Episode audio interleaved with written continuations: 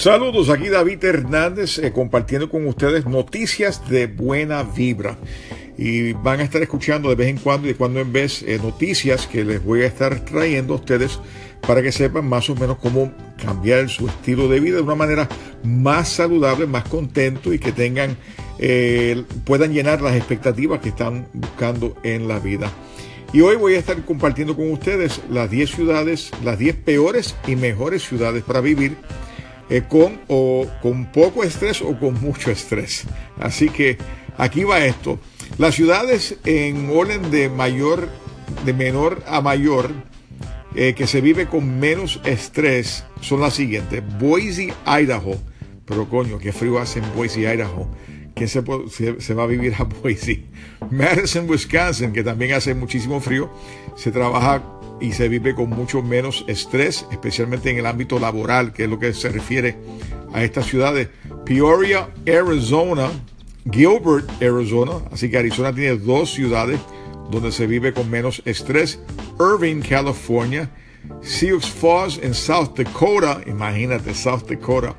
Scottsdale, Arizona, Arizona tiene tres ciudades. Overland Park, Kansas, Kansas dicen que es muy bonito.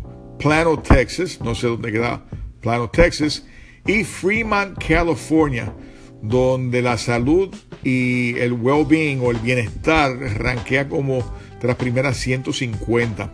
Ahora, ahora, ¿cuáles son las 10 ciudades donde se vive con muchísimo estrés? Bueno, aquí van. No se muden para allá si quieren eh, durar más tiempo y no tener eh, ataques de corazón o ansiedades. Shreveport, Louisiana, Ugh. Augusta, Georgia, Rochester, New York, San Bernardino, California, Birmingham, Alabama, Miami, Jackson, Mississippi. Uh, nada más decir Mississippi no me llama la atención. Es número uno en Family Stress. ¿Ok? Las familias en Mississippi viven estrésica. Miami vive, es número 3 en financial stress, al igual que Birmingham, Alabama y Rochester, New York. Eh, la otra es Cleveland, Ohio, Detroit, Health and Safety Stress. Así la gente vive estrésica y se enferman fácilmente. Y Newark, New Jersey. Así que estos son los factores que uno debe de evaluar antes de mudarse a una ciudad.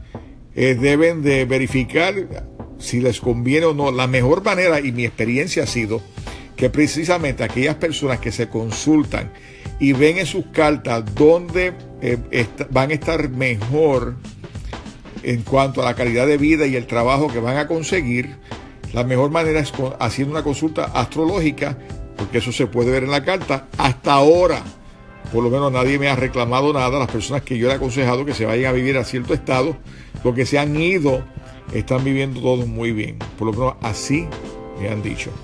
Así que espero que esta información les sirva de algo. Muchas bendiciones y que la pasen o que tengan un día maravilloso. Chao.